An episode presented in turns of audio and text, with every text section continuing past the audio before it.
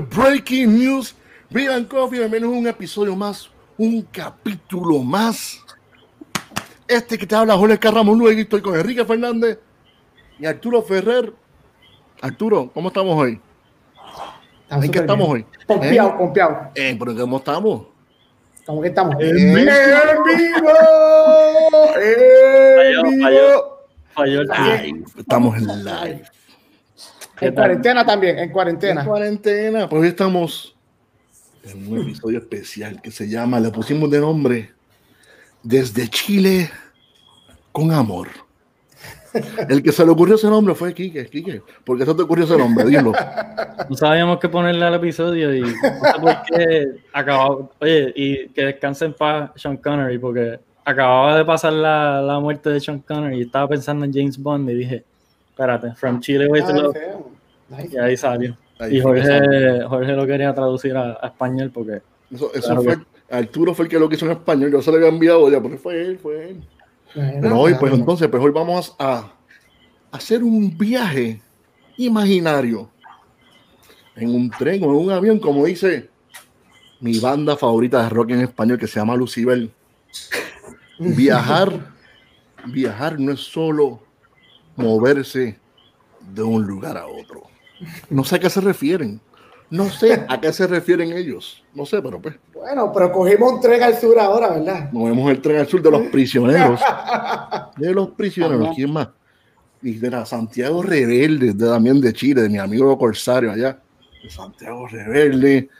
¿Y quién más? Pablo Neruda. No, Pablo Neruda, premio Nobel, Pablo Neruda. Y yo diría que el, el chileno más conocido, más famoso en Puerto Rico, ¿quién es? Don Francisco, de Estado Gigante. ¿Verdad que sí? es el que todos conocemos, obviamente, cuando hablamos de Chile. Lo primero que nos viene a la mente es el vino, porque sabemos que pues, Chile produce un magnífico vino, un vino espectacular. Pero hoy, pues, nos salimos de la norma y vamos a hablar del mercado de cervezas en Chile. Y hoy traemos, no uno, dos invitados. Mira, dos, dos. Two. producción, producción, Dos. calidad. que yo, mira, los, los invitados de nosotros que le traemos hoy son, yo diría, influencers, pero más que influencers, porque influencer, ya llega esa palabra, como que ya no me gusta tanto, yo diría que son como unos evangelistas de la cerveza, porque van por ahí esparciendo su conocimiento y educando a la gente sobre cerveza. En el caso de Nico, de Hard Nico, aquí, mira, ¿dónde está? Aquí al lado mío, ella se dedica a hacer degustaciones, maridajes con cerveza entre otras cosas. Y además de eso es artista gráfico. Hace artes para diferentes cervecerías en Chile. Y acá abajo, mira acá abajo, espérate, ¿dónde está? aquí abajo está mi amigo Tomás. ¿Qué hace Tomás?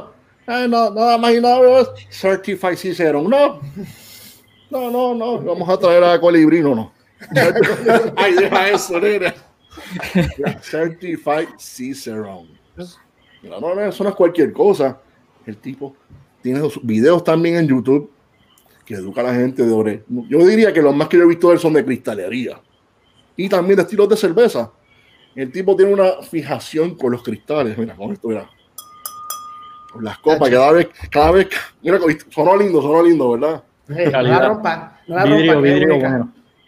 Vidrio bueno. Tecu, no Tecu, lo frijal. dice Tecu. No mandamos a hacer Tecu. eso. China, Chinatown, no Chinatown, eso es Tecu. Tecu Glass.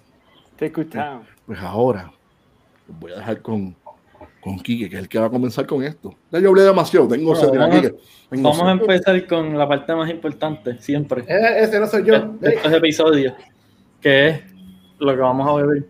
Oh, mira. Y yo quiero primero decirle a Nico y a Tomás que muchas gracias por estar aquí Gracias, con nosotros. bienvenidos. No, Se les agradece su tiempo. Este, y quisiera que nos dijeran más o menos qué se van a tomar en lo que la, en lo que la abrimos y, y que nos digan un poquito de cómo llegaron a este mundo de la cerveza. ¿Qué, qué pasó? ¿Cómo, cómo, ¿Cómo fue su experiencia para, para llevarlos a- hasta, hasta este momento? A llegar aquí con nosotros en Breaking News. Y pues en lo que, en lo que presentan su beer pueden después ir explicando un poquito. Después, empezamos con, con Nico. Dale, yo voy a abrir una bahía, una cerveza chilena, una Kettle Sour con mango, maracuyá y lima.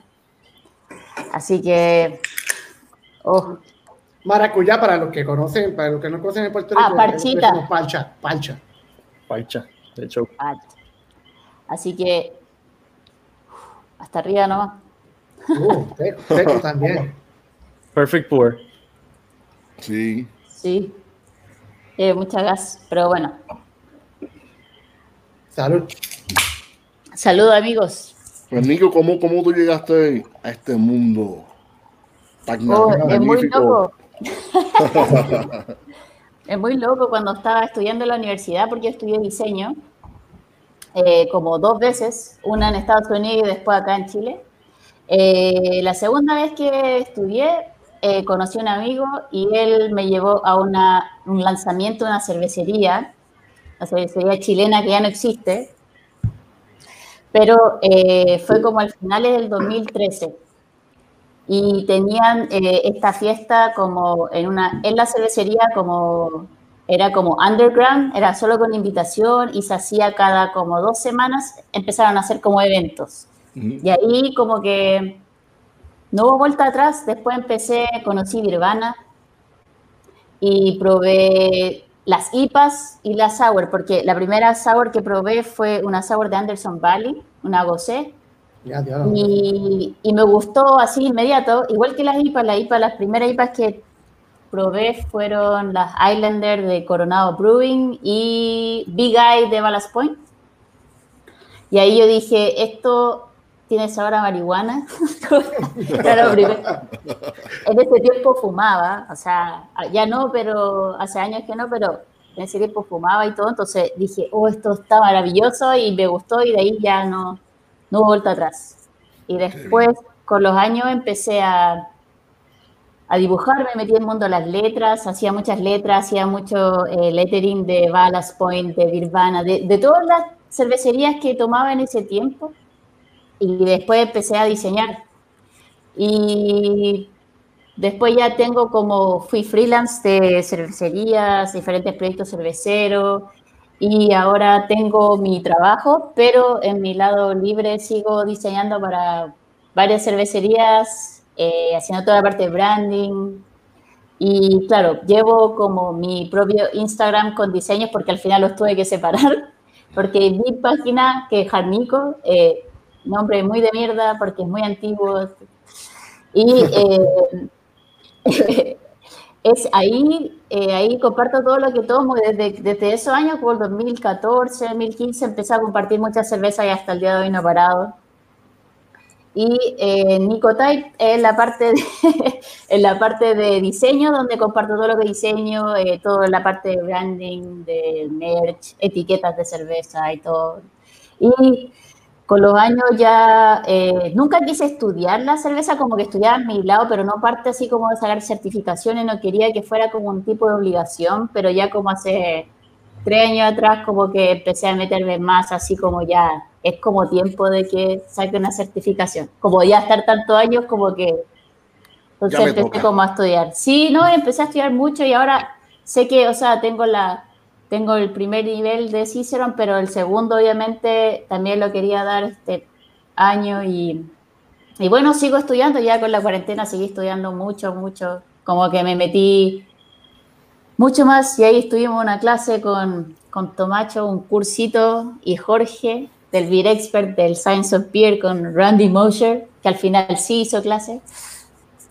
Y eh, con varios profesores, no, no, fue, ha sido muy bueno y de verdad no he tenido mucho tiempo de estudiar en general. Mi vida es como súper loca y siempre estoy haciendo algo, entonces ahora como estar en la casa hizo que me obligara a sentarme a poder como estudiarlo más a fondo. Ya. Sí. Y les Claro. recomiendo a todos que vayan a Nico Type, busquen la página de, de Nico en Instagram, que está súper cool. Hoy me, hoy me senté a ver los y está bien, bien nítido, súper brutal. Oh, muchas gracias. No, no pierdan eso, vayan para Instagram. Seguimos con Sí. Tomacho. Dale, toma, te Tomás. toca. Perfecto. Bueno, yo partiendo voy a tomar una Martzen Folkfest Beer de Schwabenbräu. No sé si se logrará apreciar muy bien. Y se ve, se ve. este lado- Sí, se ven. Ay, cuidado. Ay, Dios mío.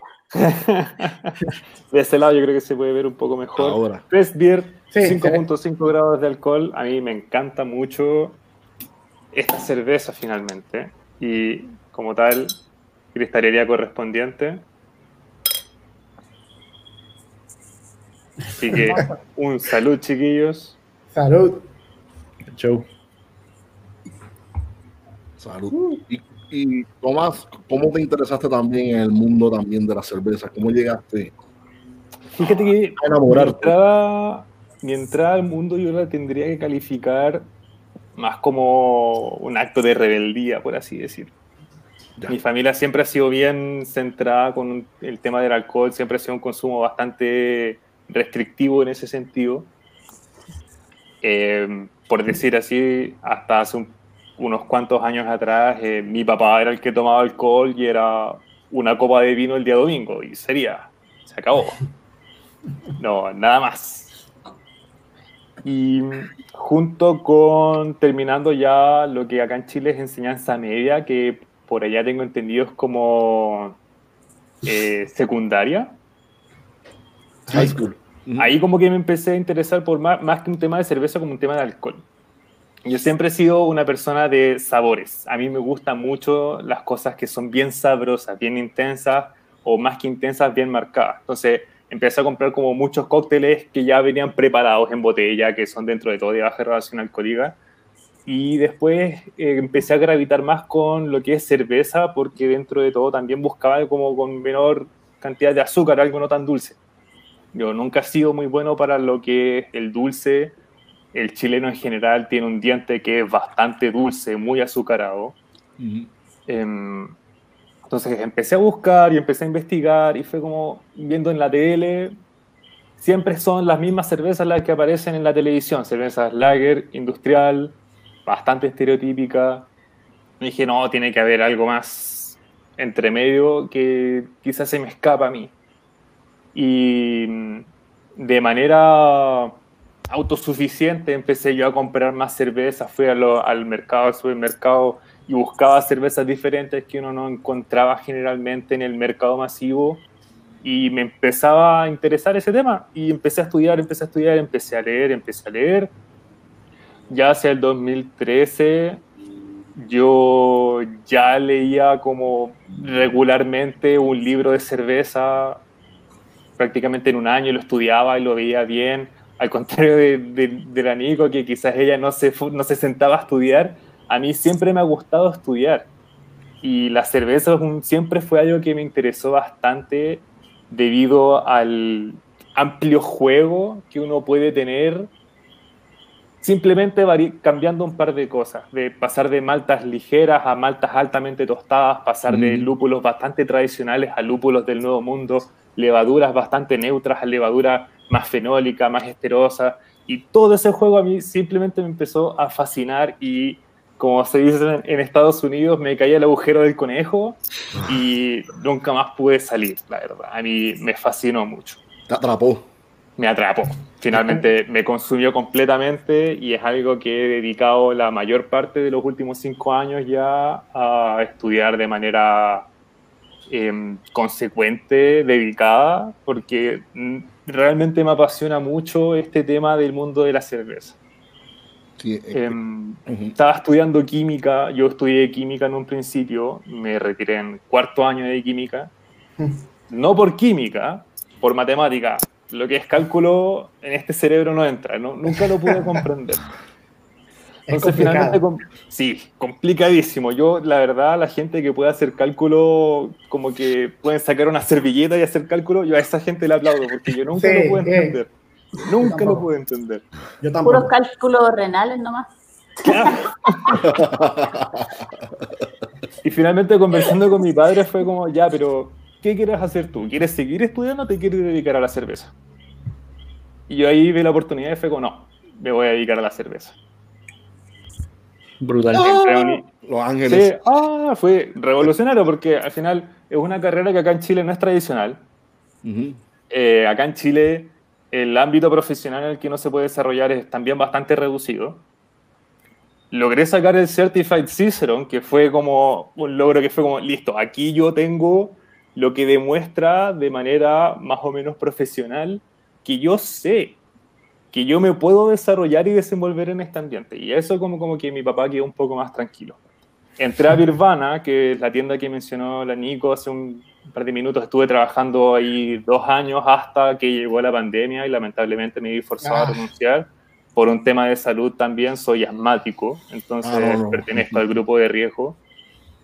Em, yo he intentado resguardarme y salir lo menos posible. Si salgo es para a ver a mi novia y voy en un vehículo particular. No uso el transporte público, por ejemplo.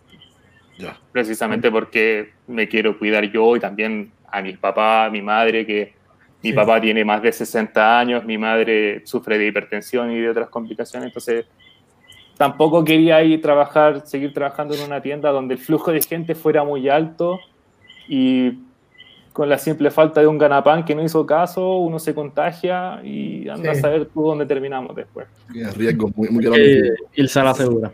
Oye, les pregunto, eh, ¿ustedes se han envuelto en lo que es hacer cerveza en la casa? ¿Han tratado homebrewing? ¿Les gusta? ¿Te- ¿Llevan ya mucho tiempo haciéndolo? Eh, yo he hecho varias veces, bueno, hace años atrás igual eh, eh, he hecho con amigos. Nunca he tenido el espacio para hacerlo, pero he hecho con amigos. Una vez hicimos con un grupo de mujeres, antes que existiera la comunidad de mujeres cerveceras, hicimos como un batch de 300 litros de una porter con café, y eso fue hace como más de tres años atrás. Y eh, antes de la pandemia, obviamente, eh, bueno, todos los años he estado haciendo cerveza con amigos, pero empezamos a ser más frecuente el verano pasado. O sea, para ustedes como el invierno, otoño-invierno del año Sí. pasado. Eh, estamos un poco así. Empezamos a hacer con, con, una, con una pareja, porque yo y mi novio eh, tenemos una pareja de amigos también que vamos, tienen un lugar para hacer cerveza y hacemos cerveza con ellos. Entonces estábamos haciendo como cerveza un poco jugando con cervezas, no haciendo estilo así como la Amber Ale, que todos hacen como eso, pero empezamos a hacer como otro estilo de cerveza y eh, a meterle muchos adjuntos de cosas, a hacer puro experimento. Eh, eh, ser- ser- literalmente ser un homebrewer. Eso es lo que es ser un homebrewer, inventar. Eh, y Algo claro, que porque no, fue súper entretenido y después, ahora, o sea, con la pandemia ya no lo hacemos más, pero yo creo que en algún momento vamos a volver. O sea, mi amigo con su novia siguen haciendo, entonces eh, es solo como en- encontrar el momento como adecuado para ir con ellos y tener como máximo cuidado con, con eso. Pero sí, igual me gusta mucho. Obviamente es mucho más fácil tomarlo que hacerlo. Sí. Pero Eh, creo que no. uno aprecia mucho más eh, una cerveza, aunque esté mala, por lo menos eh, aprecia mucho el trabajo que hay detrás, porque hacer una cerveza es mucho trabajo. Y claro, o sea, yo comparto muchas cervezas y cervezas que son malas, trato de no compartirlas y solo como hablar con el cervecero por interno en vez de hacer la mierda como, eh, como públicamente, porque sé que hay mucho trabajo detrás, entonces, eh, claro, es como apreciar lo que estás tomando y no, algo que es pasión, es pasión, no sé, no sé cómo explicarlo, pero ya no es como tomar por tomar, porque cuando era joven, o sea, más joven, porque yo soy tan joven, pero eh, tomaba, tomaba y da lo mismo todo, pero ahora no, ahora como que elijo qué quiero tomar y lo tomo y lo disfruto a, a, a mil. Entonces, como esta experiencia. Sí, porque ahora no, ahora no, no tomamos, ahora Degustamos. degustamos y dejamos que la cerveza nos susurre, nos hable al oído. Salud. ¿Y tú, Tomás, Bueno. también intentaste homebrew? Este, cerveza ca- Yo-? Eh, si bien conozco todo lo que es papel, em, eh, debo decir que lamentablemente solamente he hecho, es- he hecho un par de veces nomás cerveza a nivel homebrewer. Y es algo que salió más que nada con mi suegro. Mi suegro también es muy cervecero y él hace cerveza para consumirla él. Qué bien. Sí. Entonces, los últimos años como que me ha hecho participar y hemos hecho cerveza, pero em, volviendo un poco al tema de lo que es como trabajar en Nirvana, es un trabajo que era muy demandante, que dejaba muy poco tiempo. Entonces, al final uno llegaba todos los días realmente cansado, exhausto. Y, mm, y- y si bien uno lo pasa bien haciendo cerveza, también hay que tener el tiempo para poder dedicarse a hacerlo de la manera correspondiente. Ay, lo ideal también tener todos los instrumentos y las herramientas para poder desarrollarlo a un nivel, em, no, no sé si deseable, pero por lo menos un nivel ya como más estandarizado. Ya. Em, he, he tenido las intenciones de yo poder hacer acá en mi casa, sobre todo ahora en pandemia, que tengo todo el tiempo del mundo prácticamente. Pero mm, de, las de los pocos lugares que venden como kits para empezar a hacer cerveza, em, ju- justo cuando yo quise comprar y tenía todas las intenciones para poder empezar, eh, agotaron stock y no pude. Y ahora que yo no lo puedo comprar y volvieron a tener stock, entonces como que se ha ido chocando un poco. Sí, sí. Pero sí, sí puedo decir que he hecho un par, he ido muy- a unas, unas cuantas cervecerías a hacer un tour de la cervecería, a ver cómo todo funciona allá, cómo es la planta, cuál es el diseño, cuál es el flujo, algo que es como netamente un poco más analítico, un poco más ya como de, de diseño práctico, pero sí tiene su encanto hacer cerveza y si bien he hecho pocas veces cerveza, puedo decir que es algo que a uno lo llena de corazón Sí. como poder decir, yo hice este producto, me lo estoy tomando en este momento, y si está malo, bueno, sé por qué quedó malo, ¿cierto? Es, es mi culpa finalmente, no tengo que culpar a nadie más. Y si quedó Claro. bueno, No, Si quedó mala, Dice tú yo, Brutal. Claro, la o sea, perfecciona. Si quedó sí. mala, uno la perfecciona y hace Exactamente. cuatro, cuatro baches más hasta que salga lo que tú quieras. Yo cu- Eso la- lo- la- la- es la- literalmente perfección, eh. Seguir, cuando, seguir. cuando yo me moví de, de, de, de- de extracto a irme all grain a granos, pues, la primera vez me salió, y me, me bajaron las lágrimas, ¿sabes? Como que yo hice esto. Esto está, esto está bien, bien nítido, bien lindo. Arturo, es un buen momento. Cuando uno prueba Sí. esa primera beer que quedó como es. sí, Yo me acuerdo que creo que la, una de las últimas veces que hice cerveza estaba en un bar y llegó mi amigo con las botellas, así como, mira, esta es la cerveza, oh, bueno, ya, la que habíamos hecho era una wheat beer y le echamos como eh, naranjas confitadas, eh, bueno, semillas de cilantro, cáscara de naranja, pero le echamos naranja confitada también, entonces quedó como, bueno, en ese minuto estaba buena, estaba viola, estaba buena. Y yo estaba así media borracha en un bar y así como, prueben esto, prueben esto. Así pruébenlo, pruébenlo. Y había el maestro cervecero, no, era un evento y, y le dije, prueba esto, sé que no está como tan buena, ni nada, pero pruébala para que me digas que, cómo la sientes. Y el maestro cervecero fue como, eh, oh, sí, igual está buena, así como que no me dijo así como, oh, está mala, no, no, pero obviamente como que nos dijo que las cosas que había que arreglar, pero eh, fue como yo, pues, que estuviera como buena, así como normal, para mí era como...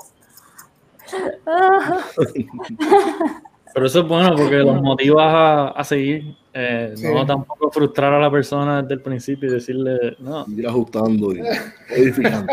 Ya que estamos sí. de, de probar beers y eso, les pregunto, cuando empezaron en esta industria, ¿hubo alguna cerveza comercial en específico que, que sienten que los marcó? Que, que dijeron como que, wow, La ahora artesanal, la artesanal. Cuando, cuando, cuando la probaron, dijeron, Sí, esto me cambió la vida. La cerveza que les cambió la vida. dale, Tomás, vamos. Nico, dale tu Tomacho. primero. No Ya. yo primero. Ya tú estás, ya, ya tú estás en pantalla. Está ahí. Sí, ya está. medio. Full HD, Full HD. Pero mira, Mira, yo tengo que, tengo que sí diferenciar de cerveza industrial que me marcó de cervecería, eh, cierto, craft americana estandarizada y, que, y con reconocimiento.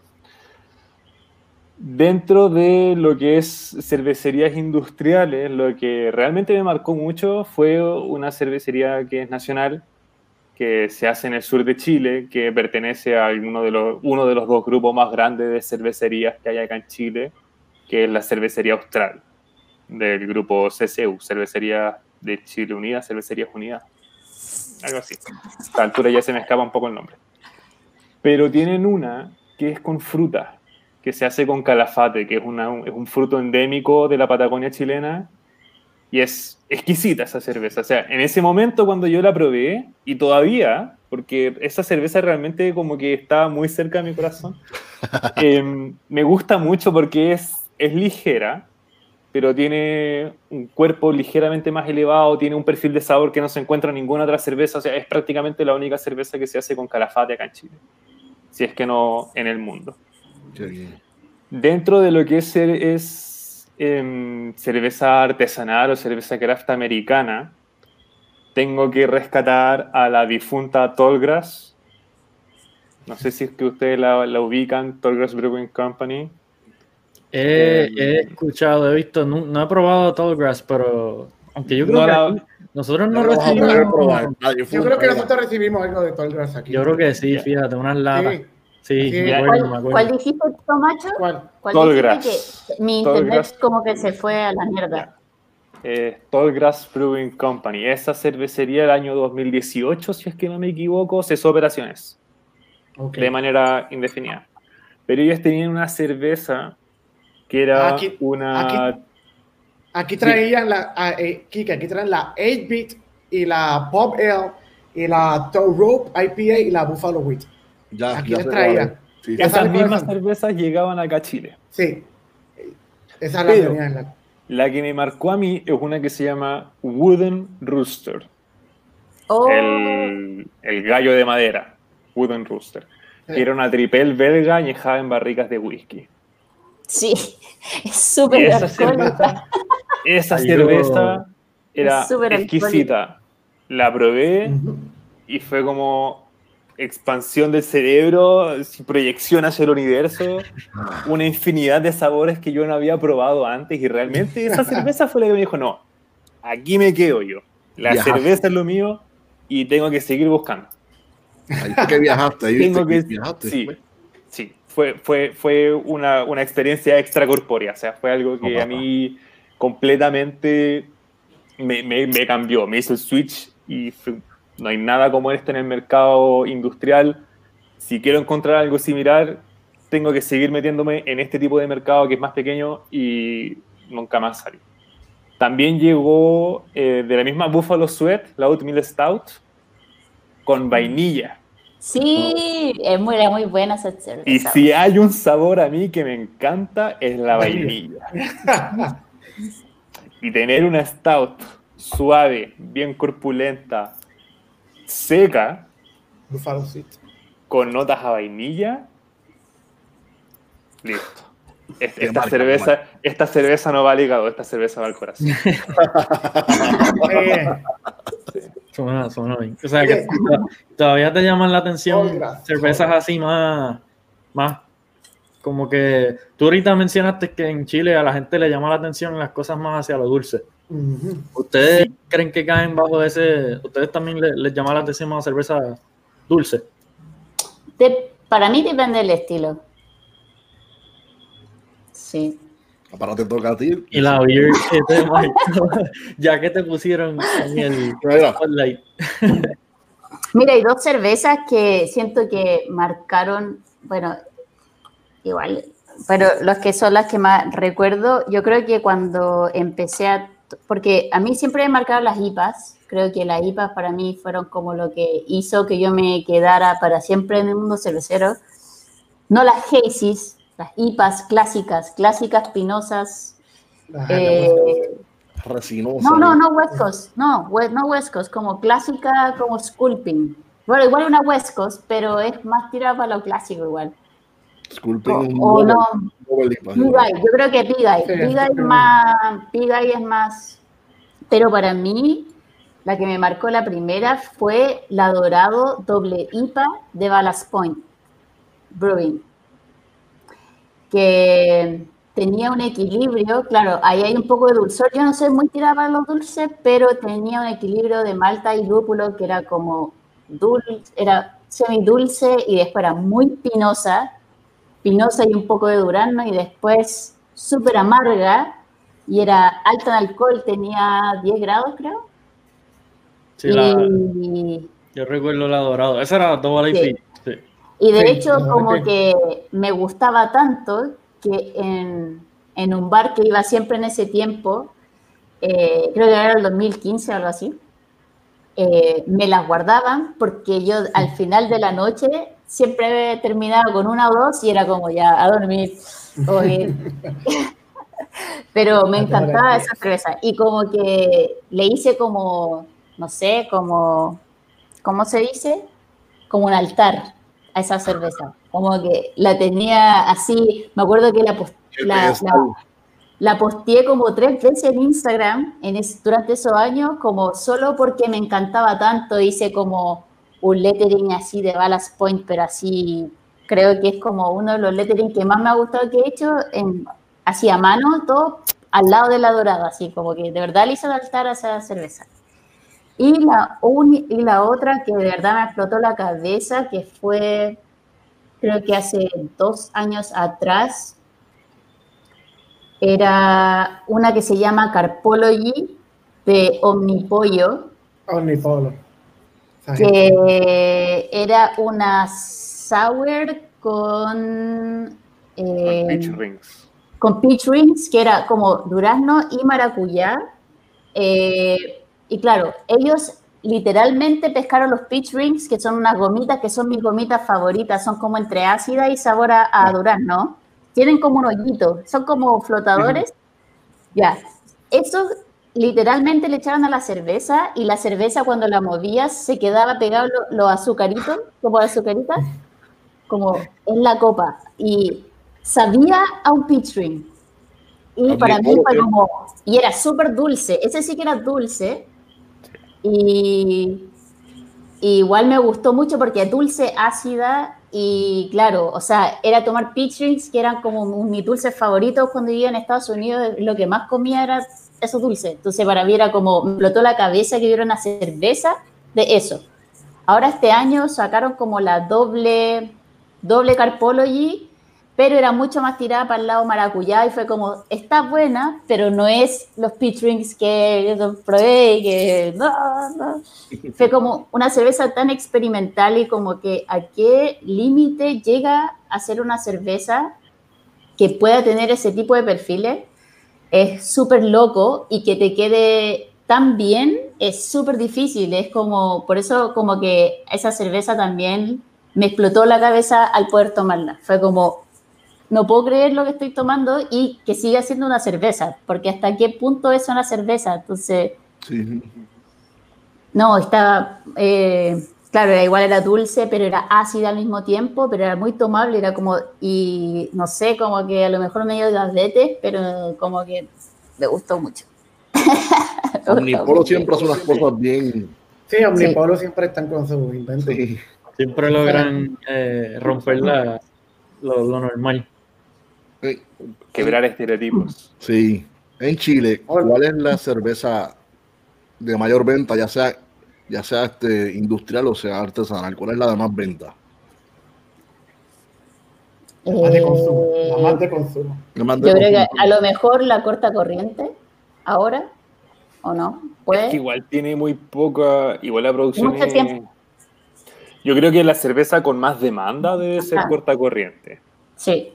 Yo creo que si cambiamos el término consumo por corta por demanda de esos mismos chiquillos, Tamango Brebajes, Sí, esta, ellos sacaron como, ellos son relativamente nuevos, creo que llevan como, no, salieron como en 2018, llevan Dos años. dos años. Eh, sal- de hecho salieron en mayo del 2018, así como que me acuerdo perfecto, porque sali- fueron la primera como cervecería que salió al mercado de una con latas y con diseños como más locos y más jugados. Y salieron eh, de una con una Hazy, que era la corta corriente, una de las cervezas que sacaron a la Hazy y es hasta el día de hoy como una de las mejores Hazys chilenas. Entonces allá a ustedes le encantan, bueno, están pidiendo ese, ese estilo de, de- de cerveza, la Hazy. La gente está pidiendo ese estilo de cerveza. Definitivamente está en demanda, sí. Sí, Está en demanda. Precisamente porque es una cerveza dentro de todo un relativo bajo amargor. Em, Tamangos ha sacado un par de doble IPA, doble Hazy, triple Hazy, que dentro de todo también son más dulces precisamente para Sí. acomodarse al mercado. Son mucho más dulces en general, son mucho más Entonces son, son, son cervezas que son para un público mucho más masivo, Sí, más llevaderas, es más- son más llevaderas. sí, más fruta, más maracuyá, mango, guayaba. Es Como que que desde ese que, es lleg- el... desde que llegaron al mundo, todo eso es- llegaron al mundo y se quedaron con, con, con Sí. todo. Ese estilo sea, Mm. Me todo. imagino, me imagino que ahora nosotros cinco y varias de la gente que está viendo este show en casa conoce el lúpulo Galaxy. Ah, Sí, sí, sí. Galaxy. Definitivo. Eh, Tamango abusa de ese lúpulo. O sea, de hecho, eh, acá, acá en Chile, acá en Chile, y si hay alguno de los chiquillos de Tamango acá, lo siento mucho, pero es verdad. Em, pero muchas de las IPAs tienen un perfil bastante similar precisamente por el uso, abuso excesivo del lúpulo Galaxy. Entonces es Sí. cerveza con Galaxy y una Citra. variación. Claro. Esta que estoy Cerveza tomando, Galaxy Citra, y Nelson Citra. Soman. esta que estoy Galaxy tomando y- es Exacto. con, con Citra y en verdad que está El Citra, lo que De es el. Citra, el Citra da- le da ese, ci- ese, esa, el Citra es corte. uno que, que, que, que el Citra es un hop que también abarca mucho. Si tú lo pones junto a este, Nelson Sauvin o lo metes al lado de Galaxy, que son un poquito más dank, son más oscuros. Entonces tú tienes esa, esa, el Citra es bien bright y el dankiness de lo que es el Galaxy y lo que es el Nelson Sauvin es como que te sube y te baja, te sube y te baja. Y te da ese punch de, de, de frutas, de tropical. tropicales, es algo, ¿sabes? En ese Sauvin como que da un poco como de coco, como uva, como... Sí, sí. Sí, el, el- el problema es que Galaxy es caro. Es un, Sí. es un hub bien caro, es Sí. bien caro. Ahora, tengo que decir también, Tamango hace cerveza increíble. O sea, es una calidad que antes de Tamango no se veía acá en Chile. Ya. Y la que está tomando la Nico, esa bahía, es exquisita. ¿Qué, De qué loco verdad tiene que es exquisita. ¿Qué, una? Kettle Sour. Kettle Sour, mango, maracuyá y lima. Ya. Es De hecho, fantástica. Tengo una en mi Hoy día refrigerador. salió, sí, de hecho salió hoy día un, un video de maridaje que hice para una, un bottle shop acá con esta cerveza y lo maridé con dos postres, con un cheesecake de maracuyá y un pay de limón. Uh, Uh, Hice dos. ¿Y cuál te gustó más? ¿Sabí? ¿Sabes que no, no pude encontrar cuál me gustó más? Porque eh, uno, uno resalta mucho la maracuyá y un poco el mango y el otro es como lima solo. Entonces como depende de qué quieras resaltar más, porque o qué te guste más. Y claro, me gustaron los dos, como que no podría elegir. De hecho en el video digo como que en realidad no podría elegir porque eh, depende de lo que quieras resaltar tú. Ya. Que ustedes, que ustedes sepan cuál fue la primera cervecería artesanal así en, en Chile. La que, la que, la que ¿Y revolucionó. ¿Cuál fue la que ¿Qué empezó todo el, todo el movimiento allí? Fue Kunstmann, ¿cierto? ¿No? historia, Mm. historia. ¿O es Cristal? Ah, no, pero No. eh, no, po, Ya, eh, Kraft, Kunzman, Kunzman y Cross. Kunzman. Cross. Fueron Sí. como las primeras dos cervecerías eh, que ofrecían un producto diferente a lo que es la agroindustrial. Sí. Industrial creo que fue Cristal. Sí, Sí. cervecería Chile, cervecerías unidas. Diferente. un- De hecho, mi, pa- mi papá, mi papá comentó lo que significaba era Compañía de Cervecerías Unidas, CCU. mi papá lo escribió. tío. Tío, tío, no sé si se acuerda de mí, un abrazo muy grande. Tío. Sí. Abrazo, abrazo. Ay, Eh, Saludos desde Puerto Rico. lo divertido es que el tío siempre iba a la tienda y yo nunca me acordaba que era el papá de la Nico. Soy terrible. Soy terrible. Él fue el que me mostró El la estrés, cerveza. Cuando era, cuando era chica, él me mostró la cerveza y la primera cerveza que yo encontré que estaba pero maravillosa, pero me daba sorbitos porque obviamente tenía como, no sé, 12 años, 10 años. y otro así. Y era la Grolsch. Ah, la Grolsch. Sí. Exquisita la. Aquí nosotros, la Grolsch. nosotros compramos las botellas, digo, compramos los six pack para quedarnos con las botellas. Los homebrewers. Oh, no, sí. Son como el Porque tienen Sí, el esta... flip top. Sí, tienen esta- sí. Ahora, sí quiero recalcar que em, si bien le quité flores a, y ahora le voy a tirar flores a Tamango, em, antes de que existiera esta cervecería acá en Chile, el mercado era como bastante tradicional. Era Golden Ale, American Amber Ale, Sí. eran estilos que no eran muy, en cierto sentido, innovadores, sino que eran más estilos que ya estaban establecidos.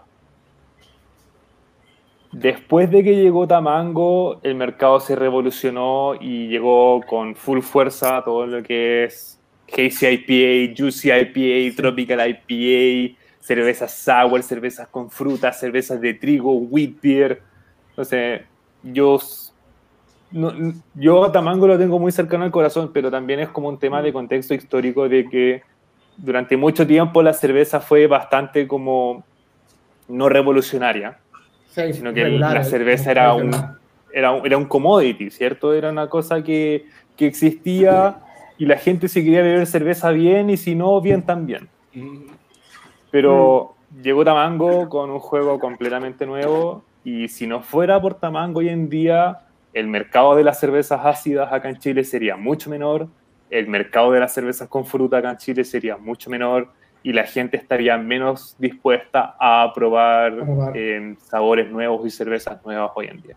O sea, si bien quizás algunas de las cosas de Tamango son cuestionables, el- la revolución que ellos trajeron al mercado, siendo la primera cervecería que libera su cerveza de manera artesanal en lata, cosa que algo que, que la Nico, yo y ustedes también, que querían hace mucho tiempo cerveza en lata porque la lata es lo mejor y uno no lo encontraba, es algo que e- es un giro de tuerca en 180 grados, o sea, te, te cambia completamente el panorama del juego. Muchas cervecerías después empezaron a desarrollar sus productos en lata, empezaron a lanzar sus productos en lata, empezaron a, hacer, a desarrollar nueva cerveza para poder adecuarse al mercado. Entonces fue una fuerza que llevó finalmente al mercado cervecero nacional a desarrollarse de una manera que antes no se había visto. Se copiaron. Sí. Pero, y ahí viene, la, ahí viene la pregunta. En resumen, Ahí viene la pregunta. Ahí viene la pregunta. ¿Cuántas cervecerías artesanales? Sorry. Te quería preguntarle cuántas cervecerías artesanales que ustedes conozcan, por lo menos existen en, en, en Chile, de, de, de, forma- de nueva formación o, ¿sabe? antigua, de las que tú me dijiste, de, la- de las que hacían los, los estilos eh, tradicionales, a las que están haciendo ahora mismo los estilos este, modernos, sours, la, eh, hazy IPAs, eh, la, la- las sours con fruta. ¿Cuántas hay? Que tú conozcas, por lo menos. Que ¿Cuántas conozcan. hay? Así como que sean Aproximadamente, un número. más o menos bien conocidas. Pucha, yo acá en, acá en la capital, porque el mercado de regiones no, quizás no lo tengo muy en claro. Dijiste No sé si le- más que nada como cervecerías artesanales acá en Santiago. Ah, Sí, artesanal. acá en Santiago. Oh, Yo quiero, decir, yo quiero decir mínimo, mínimo unas 15. Y es un número bastante, Reservado. sí, pueden pero haber muchas. son más. conocidas. Es que ese es el conocidas, tema, conocidas. que sean Sí. conocidas. No, no, no tiene que ser yo creo conocida. que- Puede ser. Ah, no, hay, hay muchas, hay muchas, Sí. pero, pero que son como más conocidas que la gente compra para, para tomar, obviamente. eh, yo creo que deben ser 15 de que se destaquen, porque eh, me acuerdo que el otro día alguien me dijo, Nico, hazme una lista con las cervecerías que tomáis y elige una cerveza de cada cervecería que va a elegir. Y fue como, Ah, y, y hice las 10, puse las 10 y todavía me queda espacio para elegir más. Entonces dije, ya, yo creo que deben ser como unas 15, que, de que son como más conocidas. Pero de que hay más, hay. Bueno, Muchas. Hay muchas cervecerías Sí. acá en Santiago que son micro cervecerías que no alcanzan todavía como un nivel de consumo un poco más amplio. De lo último que yo he visto que ha salido está Cervecería Brígida, que yo si bien no la he probado, he visto mucha gente probar esa cerveza, me tinca muy buena, el diseño de etiqueta también está muy bueno, en lata, perfecto, pero así como que cervecerías que hayan innovado mucho el juego, Intrínseca ha sacado una serie de lagers y sazón belgas y alemanas que son fantásticas, muy muy buenas, de todo. A la Media Beer Company que ha sacado cervezas con bizcocho a cervezas con naranja y lactosa. Em, no sé si Sí, tú, Nico, hecho- puedas... Sí, mira, eh, de hecho, como que Tamango, como decíamos delante, aparte de haber como roto un poco el esquema, también la parte de diseño, también sacó como cosas que eran mucho más como fuertes y, y con hartos colores, que llamaron mucho la atención y que llamó al tiro a las personas como a comprarlo, así, oh, necesito esto, aunque no supieran si era bueno o malo. Pero aparte, ellos hacen muchas hazies, muchas, como que se especializan en hacer hazies, aunque hagan otro estilo, creo que como que ellos son fuertes en las hazies. Intrínseca, el Tamacho dijo, ellos se especializan harto en la cerveza alemana. Eh, también en algunas belgas, como la Sazón, hacen muy buena sazón, hacen Jefe Weizen, hacen Kolsch, muchas cervezas que acá ninguna otra cervecería hace mucho, porque también tenemos hasta pronto, justo abrí esta, hasta pronto una nueva. Ellos hacen, para mí, la mejor es West Coast. West Coast IPA, pero esta es una Hazy, una doble, una doble IPA. Me gusta el nombre. Hasta pronto, se llama Hasta pronto, sí. Eh, ellos hacen, creo que las mejores como West Coast, aunque sacan otro estilo, pero hacen muy buenas West Coast. También Ergo hace muchas cervezas belgas y hace como la mejor Grape Ale chilena también. Ergo. Cerveza eh, con mosto de uva. también. Sigurat hace buenas cervezas en barrica. Granizo. Granizo hace en gra- eh, con harto bread. Ellos explotan el bread. Hacen muchas cosas con bread. Granizo hace un par de años, o si no un par de meses, un año máximo, sacó una serie que se llaman Las Bombas. Bomba 1, 2, 3, Bomba. 4, hasta- hasta la 8. Barri- en Imperial Stout de mínimo 10 grados de alcohol, añejada en barricas de vino, de ron, de pisco, una Imperial Sazón, añejada en barricas de bitter. Estaba todo un portafolio de barrica que yo encuentro que fue un muy buen trabajo también. Sí. De hecho, eh, Granizo el que más hace colaboraciones con cervecerías de afuera, como hizo una con, con The Red Barrel, con The también. Red Barrel también. The Red Eh, Barrel. que era una farmhouse ale con, era, no me acuerdo qué barrica estaba, pero fue también en barrica, también han hecho cosas con juguetes, pero, no, con Beer House de, de Argentina. Eh, Con Edge Claro. de Australia, creo que son Edge Brewing. Con Jester King también hicieron una colaboración. Chester King, eso es otra cosa. ¿eh? Tan cerca de aquí. ¿Cuán- ¿Cuánto tiempo, ¿Cuánto tiempo más o menos, o sea, las primeras cervecerías artesanales que empezaron a surgir en Chile, más o menos en qué año fue que, que abrieron?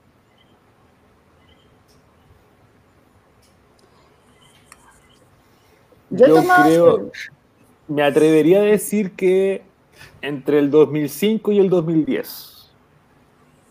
Básicamente La- la- que aquí en Puerto Rico. La gran mayoría. Y con un boom de las cervecerías artesanales que ya estaban un poco establecidas eh, desde, el 2005, desde el 2015 perdón, en, en adelante. Ya. ¿Y creen que ha sido algo bien reciente el boom de, de popularidad o lleva ya bastantes años que... Yo creo que es algo, o sea, yo que, que justo me desarrollé, eso es algo que no me quiero jactar, pero es algo que viví finalmente. Eh, a medida de que yo me empecé a meter en el tema de la industria cervecera, también viví cómo cambió el gusto de la gente por la cerveza. O sea, el gusto por las grandes bombas de Imperial Stout y por las grandes hipas, ya sean bombas de amargor o bombas de fruta, no tiene más de 3, 4 años. Chicos, esto es mundial, esto es mundial, esto en cada país, esto es como el COVID, literalmente. Esto llega, infecta a la gente y sigue, y sigue, algo- Pero de literalmente. buena manera, de buena manera. Que no, de buena manera. Y literalmente antes del 2005 no existía nada, casi, eso era en Estados Unidos. Cuando llegan entonces, la gente empieza a probar, a probar, hace una explosión. Yo creo que fue en el 2012, o en el 2010, 2013, explota mundialmente. Tú encuentras ahora cervecerías en todos los lugares del mundo que están haciendo hazy IPAs, están haciendo sours, están haciendo stouts, pero lo que llaman las, la- nosotros le llaman las dia- diabetes stouts, que son las que son bien altas, en, ¿sabes? que le meten como 10%, son bien dulces. Eh, eh, las sours con fruta, ahora están las slushy, están, bueno, y eso es en todo el mundo, ¿no? ¿Sabes? En todo el mundo.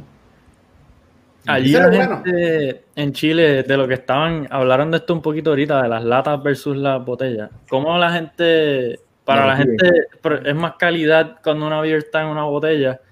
¿O en la educación creen que ya la, la gente entiende que una lata es superior para el producto, etcétera? Te lo pregunto porque en Puerto Rico eso es algo que llevamos ya Sí, bastante tiempo tratando de educar al público. y Como que la todavía gente seguimos. todavía piensa que una cerveza en una botella es más premium, Sí, es más calidad, le puedes poner un precio más alto. Que es todo lo contrario, pero pues. ¿Cómo- Nico, no sé si quieres tú responder eso. Es que sabéis que se me está cortando, se me corta, entonces no escuché ni la mitad de lo que dijo. Va respecto a la percepción del consumidor entre lata y botella versus a cuál es mejor finalmente. ¿Cómo ha Ah, cambiado o sea, en el último tiempo?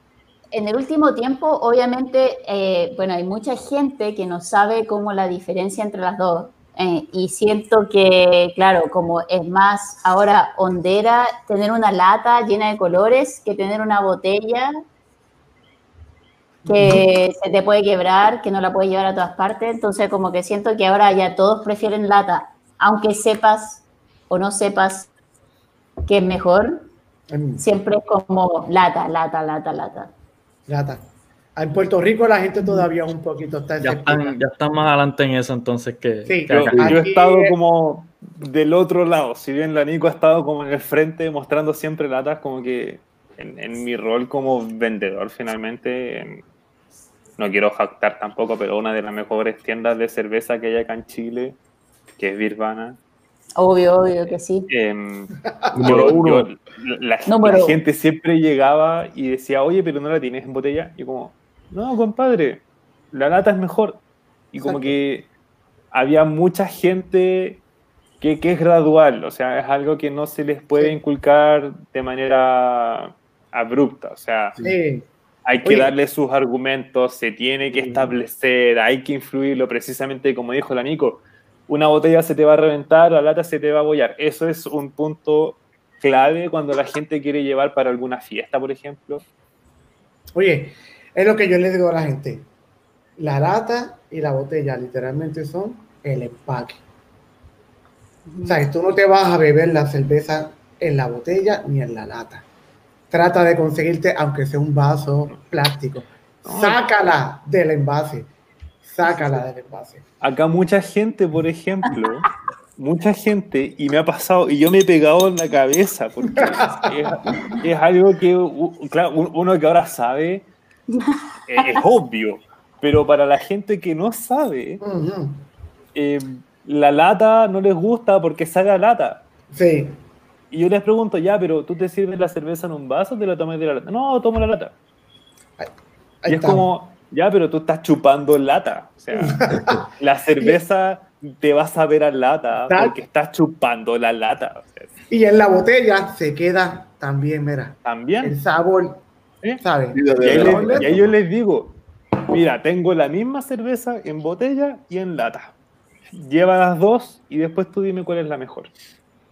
es como, Y la como- gente como decía, no, mejor llevo la lata y me la sirvo en, una, en, en un vaso, te creo, confío completamente en ti. O sea, ahí como que la gente recién se convencía de que la lata era un producto superior. Como que si tú, tú, tú tenías que desafiar al consumidor para que ellos finalmente pudieran em, finalmente pudieran comprender de que la lata era realmente real- era realmente un producto como superior. Lo están retando. No, es la moto. Están hablando, están hablando por ahí. Regáñanos. ¿Qué pasa, vecino?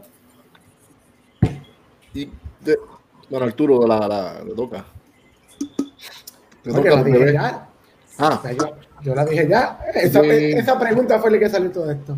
¿cuál es este de los dos? Empezamos con Nico ahora. ¿Cuáles son tus estilos de cerveza favoritos? Poncha señor director. Eh, doble IPA. Eh, pero no doble Hazy IPA. Doble IPA. Do- doble IPA. eh, yo creo que. oh, voy a decir sour, pero obviamente me gustan mucho las views. Como mucho. Me gusta mucho las Juice, pero también me gusta mucho las Kettle Sour. No sé, no, no podría elegir entre las dos. Y eh, una Classic Pilsner. Muy bien. Me gusta. Una, Pilsner, Pilsner para... Sí. Para todos los días. Para consumir, para beber sin pensar. Sí, Exacto. Tomacho, eso. te toca a ti ahora la pregunta. Está, aquí está, aquí está, aquí ahora. Oye, mira, llámalo, llámalo. Venga. Ahí está. Oh, muy complicado. Em, Piensa, piensa que estás en una en un desierto. Ya. y solamente Yo- puedes yo- escoger dos estilos de cerveza. yo ¿Cuáles para, para ahí Uy, mismo pero espérate, espérate. cambiar la Tres pregunta. estilos. Tres, tres por lo menos. Tres, tres, tres, Sí, tres. yo dije tres, yo dije tres, así que dele tres. Yo, yo- yo quería cambiar la pregunta a estilos que debería sin fin versus a estilos favoritos, porque eh, uno de mis estilos favoritos es, es Gears, definitivamente. Pero no me veo bebiendo 10 litros de Gears de una sentada. Pero sí me veo bebiendo grandes cantidades de English Porter. Mm, me encanta. O sea, es una cosa intrínseca. Fuelers London Porter, para mí esa es... ¡Oh! Bello, exquisita. bello. Bello. Um, entonces, English Porter. Eh, alguna cerveza sour con fruta. ¿Qué tal sour con fruta? A mí, por, mu- por más que mucha gente piense que la cerveza con fruta no es cerveza, yo siempre les digo, se están perdiendo un mundo, pero es que fantástico. O sea, un mundo veraniego para tomarse en la playa, para tomarse en la piscina, para estar con un postre, una jalea, una gelatina. A mí, de verdad que esa cerveza yo encuentro como... ah, son fantástica. interesantes, son buenas, son divertidas. sí, sí. O sea, esta me Eso, la tomé eso. en, en 10, 15 minutos, chao, Sí. y ya estoy con otra. Son, son divertidas, son entretenidas. Son divertidas, son rompe mucho el esquema y, y realmente te, te traen un perfil que uno no sentía antes. Entonces, Aparte son refrescantes. sí, Sí. Sí. Son muy refrescantes. Eh, nos lo dice a nosotros que aquí vivimos con 90%, digo, 90, digo, hay que, hay que llevarlo porque nosotros estamos Fahrenheit, ustedes usan Celsius. Aquí 90, alguien que, alguien del grupo que nos diga cuánto es 90 Fahrenheit para en Celsius. 27, 30, Para 27, clima- 28 Celsius. Para climas así tropicales, una buena Kettle Sí. Sour. Sí, Sí. una goza, una goza. También. oh, una voz. También me gusta no la Berlin- si Berliner Weiss también. Berliner Weiss, Kolsch. Colch, ah, Colch. Me gusta, me Yo creo que me tendría que ir por Kolsch como Sí. la tercera. Sí. Muy bien. Muy bien. Ligera en Ah, cuerpo, pero aún así frutal y aromática. Voy a cambiar el entrevistador un poco, pero ahora aquí que dime tú las tres. Las tres, mi top tres. Bueno, yo siempre tengo que poner IPA porque soy un, soy un hophead y tengo que irme Yo también. No, hay- no hay break. Y después de eso, quizás me iría con una, una lager, una pilsner, pero hacia los hoppy. Un poquito más lupuladas. Me gustan, no tan clásicas. Y por tercero, una sour, definitivo. Cualquier tipo de sour. Como decía Tomás, las la Goose, las Lambic son excelentes. Yo tomaría Sí. Lambic todos los días. Pero es verdad que quizás puede ser un poquito pesada después de un, después de un tiempo. Así es que una buena Kero Sour, tal vez con un poquito de fruta o algo, no mucho. Cae ready. Y con el clima, con el calor que hace. The aquí, show. Arturo, no hay break. Arturo, ¿cuáles serían las tres tuyas? Dime. Ah, bueno, te puedo decir que yo soy igual que, que Quique. Aquí, no sé, los boricuas son así. Nos gustan las IPAs. Ipa, ipa, ipa. Todo tipo de IPA. A mí no me importa cuál sea. Venga, venga, venga, venga. Hazy, Hasta- doble, hasta- triple. Sí, hasta, hasta la, hasta la, las que la, a la gente odia, las Black IPAs. Hasta, hasta las Black IPAs. Uh, a mí me gusta, a mí me gusta. Yo no las odio. Olvídate. Pero Oh, acá, No me hacen sentido, pero no las odio. todas las para mí hasta pronto tiene la mejor Black IPA de acá, de la que he probado que han hecho acá. Pero siento que es la más tomable y la, la mejor para mí. Pero La última Black IPA buena que yo probé fue la que, me hizo, mi- que hizo mi hermano. Hace el director, Ariel Fuera, está por ahí. Estaba hace tiempo. Está tras bastidores. Esa fue una de las últimas Black IPA que, que, que buenas que yo probé. Eh, Stouts. Esa fue ese estilo a mí, ¿sabes? que no hay break. ¿Sabes? Dame desde la Irish, American, dame la Diabetes, da- da- dame todas las, todas las, todas las eh, Stouts. Guinness. Otra que a me-.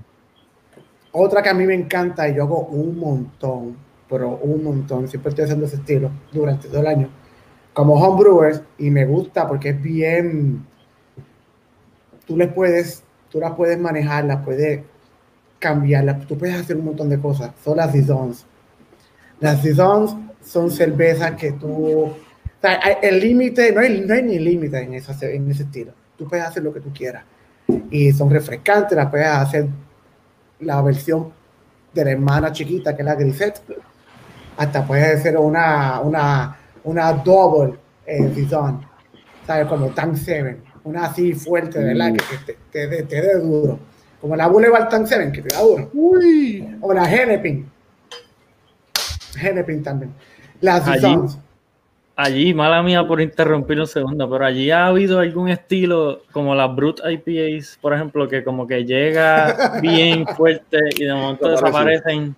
Boom. No, no. Perdona que Sí. ¿Cómo está? hace, creo que eh, No aquí IPA. hubo como un boom de la Brut IPA y estuvieron como unos meses y después desaparecieron así forever. Sí, como sea, la IPA. Pasó en todas partes entonces igual. De hecho, El año pasado fueron de- dos, tres meses de.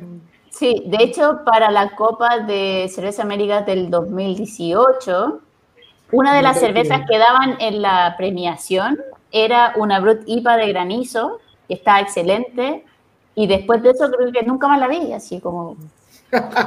Hizo así. Acá a Chile llegó americano, llegó la Brutipa de Ballast Point, Brutipa de Sierra Sí. Nevada, y fue importación única y después desapareció. O sea, Sí, sí, nunca sí, más fue raro. No sé De hecho, se me había olvidado. Jorge, tú te acuerdas de estas, ¿verdad? ¿Y Quique sabe de esta? Ariel, señor, señor director. Me acuerdo, Sí. me acuerdo. La roté. De la Brut Rosé IPA, Brut Pero IPA. esa estaba más interesante por el toque de, de raspberry. Era Oh, raspberry. qué rico. Porque Sí. una bruta IPA con raspberry por lo menos le daba algo Homebrew, distinto. homebrew. El homebrew, ese es homebrew, ese es acá el equipo de nosotros. No, fi- Oye, faltó, faltó Jorge que respondiera sus tres... Exacto, Jorge. Jorge. Sour, sour y Señor sour. director, Señor director, señor director. Ah, va ¿qué para allá. dijiste?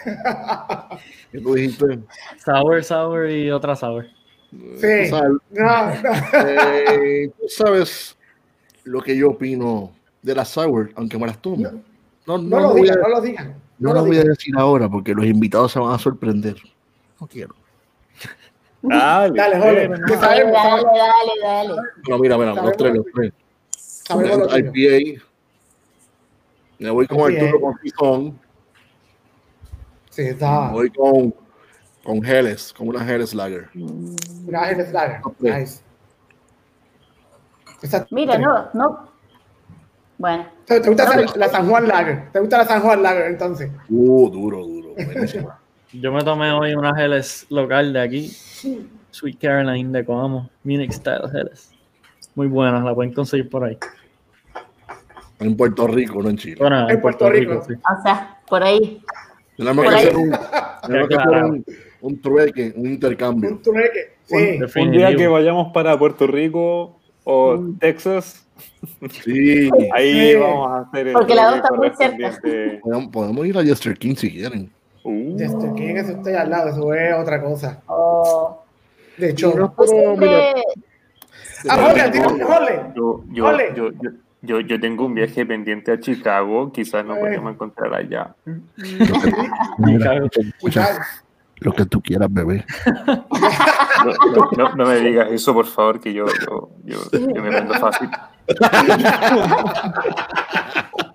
Este, es más fácil que la tabla de cero, mano. Se quema más rápido que ¿Qué vas a pensar- seco. qué vas a pensar los invitados? Deja eso.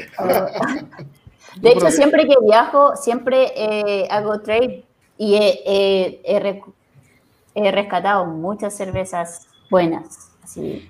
Siempre que voy a Argentina, Brasil, rescato muy buenas cervezas a hacer trade y llevo como muchas cervezas. Antes no llevaba tanta, pero ahora llevo, lleva mucho. Porque tienes que elegir como a la persona correcta, así como, oh, ahí le voy a pasar una cerveza. Y después te llegan como con cinco. Ahí, Pero qué ofertón. sí. ¿Me convertó? Sí, por favor. Que ustedes sepan, que ustedes sepan. ¿Hay algún estilo, un posible estilo autóctono chileno? Me refiero a algo así como, como la Catarina Sauer de, de Brasil. Pero que esté por ahí a punto de salir en Chile, que ustedes sepan de alguien que está inventando algún estilo autóctono de- chileno. Mm, Mira, yo creo que eh, hay dos cervezas acá que solo, que siento, bueno, hay una más que la otra, que siento que es como chileno chileno, pero es como una ira con especies. Y acá hay una ira que es con murta, que es un fruto chileno, que se llama murta. Y creo que es una excelente cerveza, así como, pero es, hay una sola cervecería que la hace y nadie más y, y la, y la hace perfecta. Pero aparte de eso, no sé, también Granizo hace la ira que es con romero, que también es excelente, pero el romero no es como chileno. Pero también siento que es como hacer iras con especies, siento que podría llegar a ser algo muy bacán, o con frutos chilenos sería bacán, pero aparte de eso no, no sé qué estilo, o algo con eh, lo que tú dijiste delante, que era tu cerveza que te llevó al mundo cervecero, era, ay, ¿cuál es este fruto? Tú lo dijiste tú mucho, calafate. Yo quiero decir Grape Ale, Grape Ale también. que si bien Wow. surgió en Italia, por lo que tengo entendido, como que hubo un tiempo en que el Italian Grape Ale fue furor, como hace 3, 4 años. Em, acá Chile como que buscando un poco lo que es identidad y mezclándolo con lo que sí es identidad, que, son, eh, que es el vino, finalmente. sí, fino. Eh, han, han habido muchos ejemplos de cervecerías artesanales y micro cervecerías chilenas que incorporan mosto de uva en su cerveza de una manera bastante equilibrada y bien, bien balanceado, que es un, es un producto bastante deseable. Ergo, por ejemplo, que ya se mencionó antes, Ergo tiene una Grape Ale que es fantástica. Em, quiero destacar también el trabajo que, hay, que hizo Cross, que es una de las cervecerías, onda, la, la tercera cervecería más grande acá en Chile, que sacó Cross 15, que para el 15 aniversario fue una cerveza con mosto de uva moscatel, si no me equivoco, fantástica. Y también el trabajo de una micro cervecería que se llama Durnes, Sí, de hecho también- tengo dos en el refri. Pruébalas, porque son fantásticas, son fantásticas. No, que yo, yo probé el botellón, pero ahora me mandaron unas botellitas con un nuevo diseño. A mí también. No, el, el botellón es blanco. Y de hecho está también una colaboración que fue una Great Pale de Procer con Hasta Pronto y Ergo Sí. y que ganaron eh, oro en la, como mejor cerveza chilena en la Copa de Cerveza Américas el 2019, Sí. creo.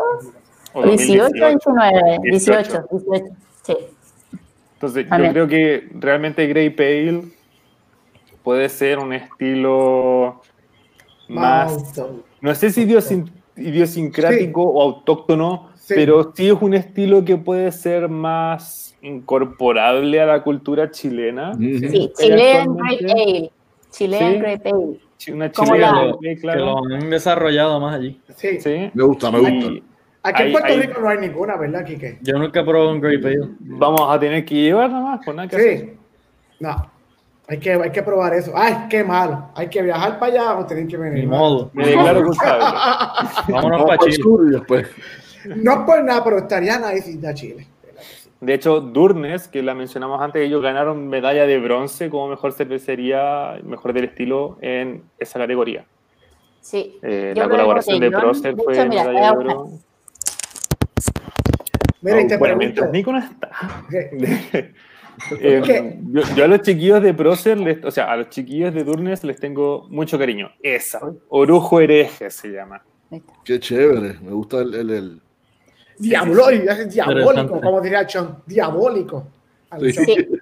De hecho, eh, la Ahora, primera otra vez, vez otra vez, que Nico, ¿puedes yo... mostrarlo otra vez? Nico, Nico, muestra, Sí. muestra. Ahí está. Tienes tú un pentagrama ahí. Eso es para. Chon. A Chon, para Chon. exquisita esa cerveza. Es muy Sí. compleja y aún así muy fácil de beber, refrescante, baja graduación alcohólica dentro Es de lo que día es como de 6 grados de alcohol, 6.5. Una Great Pale, ¿verdad? Es una Great Pale. Sí, es de 6,2. Sí. 6,2. De hecho, Arturo. yo probé la primera vez que la que supe de esta cervecería, me mandaron un botellón y me lo tomé casi entero sola porque no me acuerdo, por, le di a mi mamá, creo, pero mi mamá no toma mucha cerveza, entonces como que el resto lo tuve que tomar yo. y estaba muy, muy buena, muy buena. Arturo Pero- es el que, el que inventa con estilos nuevos, el que hace. O sea que Arturo tienes que inventarte una- Mira, mira, es un Great Ale. Bueno, yo creo que aquí en Puerto Rico, eh, la única cervecería que ha hecho algo que es más o menos autóctono, ah, Rebel. Rebel, Rebel, que es la única que, más o menos. Sí. Poncha, la o sea que-. Pero Esa era ese- la- ese es el botellón, pero le saqué foto, pero no me gustó la foto por los colores, entonces no la, no la puse. Ese, ese Ahí, es otro señor arte. director. Ese es otro arte, ese es más noventoso. E- ese arte está- más e- este es noventoso. el diseño antiguo que tenía la Sí. cervecería, Sí, Sí, sí, se nota, se nota.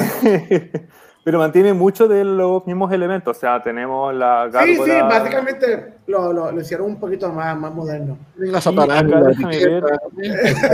Uva, uva Carmener. Esta es con uva Ah, la Carmener. Carmener. Esas son las uvas que ustedes, ¿verdad? Ese es chileno, chileno, chileno. La, la- Es la- una de las la- uvas chilenas chilenas. Sí. Carmener y la otra vendría siendo Cabernet Sauvignon. Sí. Cabernet Sauvignon. Y Pero que- de verdad que es Sí. Fantástica. O sea, a mí me gustó mucho.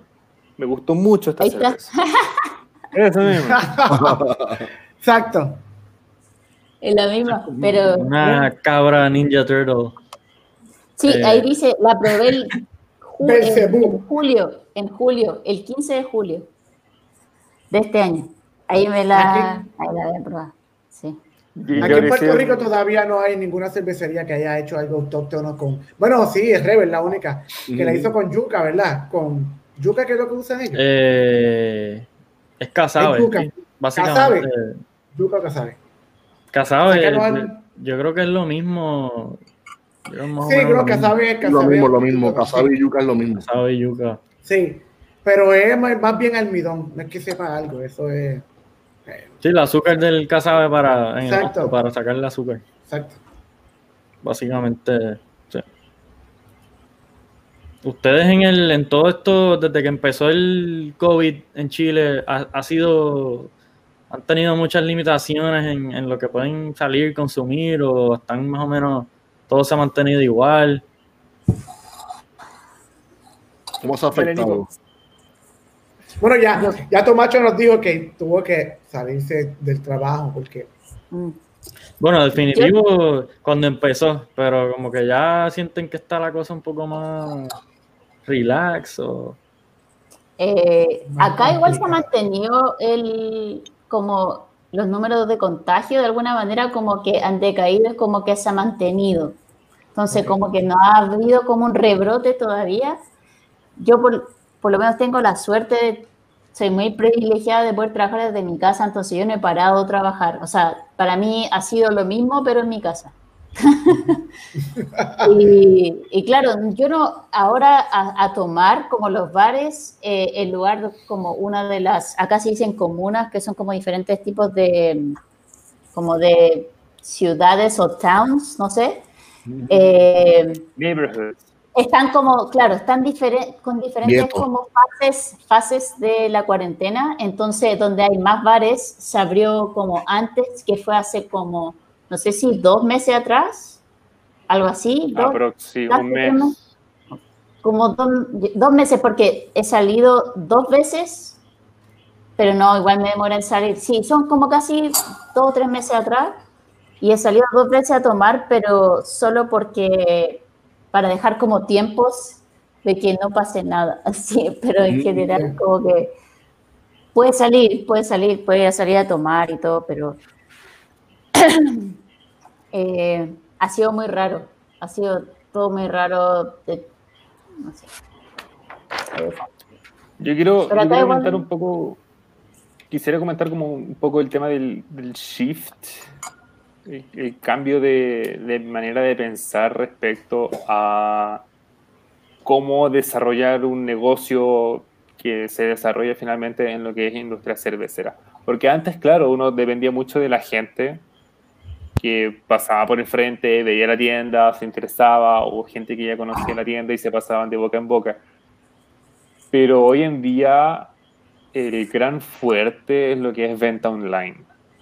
No sé si eso ha sido también el, el, el, mismo cambio en otros países, pero por lo menos acá en Chile la venta online realmente se masificó y aquellos que no se cambiaban a, o no desarrollaban una técnica de marketing para poder vender a través de la página web, No, no, no sobrevivían.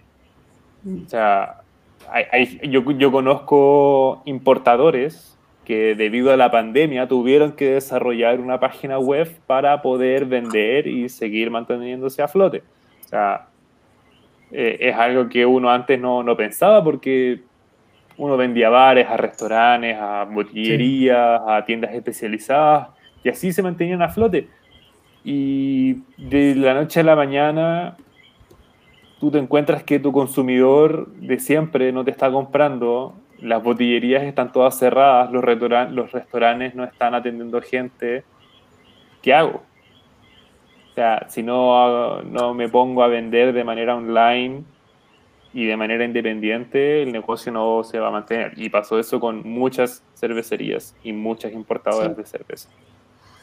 De hecho, hay, hay como dos puntos también que, primero, aparte de esta, esta cervecería o bottle shops que decía Tomacho, que, que tuvieron que empezar a hacer muchas de las ventas online, ya era como, de verdad tienes que amarte algo online o pierdes todas tus ventas porque, no sé, como ejemplo, Intrinsical, Intrinsical no tenía botellas, no tenía latas, y si te hacía una botella porque te la botellaban en la misma cervecería y te la pasaban así como, toma, te la puedes llevar, mm. pero de que vendían, no vendían. Entonces, lo, lo que más uno hacía era ir a la cervecería a tomarse algo allá.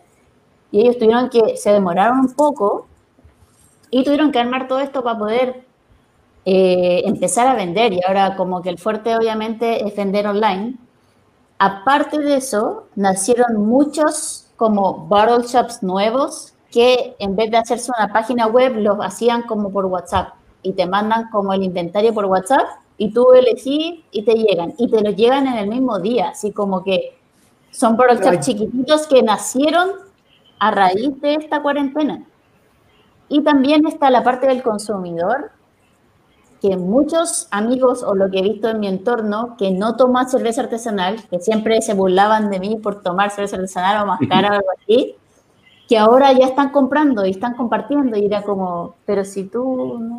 Y claro, porque ahora todo lo que uno está pegado a una pantalla todo el día viendo, viendo, viendo, viendo, sí, claro, o sea, no, si no puedes salir a la botillería o a comprar algo, lo vaya a ver online y lo vaya a querer comprar. Entonces ahora como mucha gente que antes no tomaba cerveza artesanal, ahora ya lo toma. Y era como, bitch.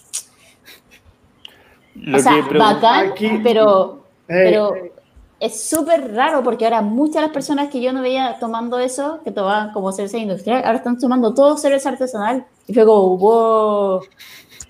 Aquí en Puerto. Rico pasó un, fenómeno de que eh, cuando llegó la pandemia, pusieron como, era como que tú no, no, no abrías los bares, los bares no podían abrir porque tenían unas restricciones. Y se dio lo que fue el boom de lo que es este, el homebrewing. Y aquí, no, aquí en Puerto Rico hay solamente un homebrew shop. Y eh, llegó, llegó el tiempo de que él Saludos, Billy, si estás viendo, ¿verdad? Caribbean Brewing. Se le acababa el inventario tan y tan y tan rápido porque la gente lo que hacía era hacía cerveza para consumir en la casa porque no podía comprar afuera casi. Como los bares no podían abrir, cerraron un lockdown, no se podía abrir los bares, la gente tenía que consumir. Aquí la gente va a consumir el no importa. Y pues entonces compraban los ingredientes para hacer cerveza y era bebiendo cerveza. En ese tiempo yo hice un montón de cervezas artesanales en casa. Hice un montón de, de, El año que más he bronceado ha sido este año, haciendo cerveza en casera. Pero aquí en Puerto Rico se dio eso. Ahora mismo se está abriendo más la cuestión de que tú puedas comprar la cerveza, pero tienes que ir al local, recogerla e irte. No tanto es de llegar y consumir. Hace poco se bajó las restricciones que tú podías ir había, tenía que poner 30%, 50% de las personas bebiendo en el, en el bar, pero ahora lo bajaron más, hace como dos, días lo bajaron más y ahora es literalmente es ir, coger la botella o el coger lo que sea y llevártelo a tu casa porque no se puede consumir en el local. Bueno, ¿qué tiene, tiene porque aquí tiene, Quique tiene, Quique es dueño de uno de los, de los, de los, de las barras de, de cervezas artesanales, tiene un beer garden en Puerto Rico él te puede, él te puede hablar más porque él es dueño de eso. Pudiésemos estar ahí tres horas hablando del, de lo que yo pienso de las órdenes ejecutivas. Pero tenemos una pregunta aquí de Salitre Craft Beer, que también yo estaba preguntándome, allí existe y se ve, es como un, el, el, no, sé, no sé cómo le llaman allí, si son growlers, eh, crawlers, las latas. Así mismo, los dos. Y se ve a un nivel bastante, se mueve bien o es algo raro. Con, con ahora con la pandemia, si la Nico me permite decirlo, eh, bueno, ahora que estoy acá yo, em, el tema del growler se ha visto más, más masivo, pero no es algo que se vea muy común. O sea, a la fecha deben haber un par de bares y un par de tiendas especializadas que te permiten comprar en growler. Eh, me sale el depósito cervecero de Zapata, Beer Square y en Crossbar, por ejemplo, que tú puedes ir con tu growler y comprar cerveza en growler. Crawler es algo que se ha visto mucho menos, es algo que se tenía mucha intención en un principio y como que esa idea se desechó un poco. Desconozco si hay algún bar o restaurante que esté haciendo crawler. lata a orden. Em, el tema del growler se ha visto, si bien no es muy masivo ni muy común, sí ha ido aumentando progresivamente. ¿Y lo de la pandemia creen que expandió eso o más o menos? Sí. Totalmente, totalmente. Porque, o sea, es que, a ver, pasó la pandemia, ¿cierto? De la noche a la mañana se cerraron todos los restaurantes, todos los bares y todo tu negocio de cerveza en barril se congeló. Resulta que hace un mes aproximadamente tú te estás viendo forzado a vender toda esa cerveza en barril.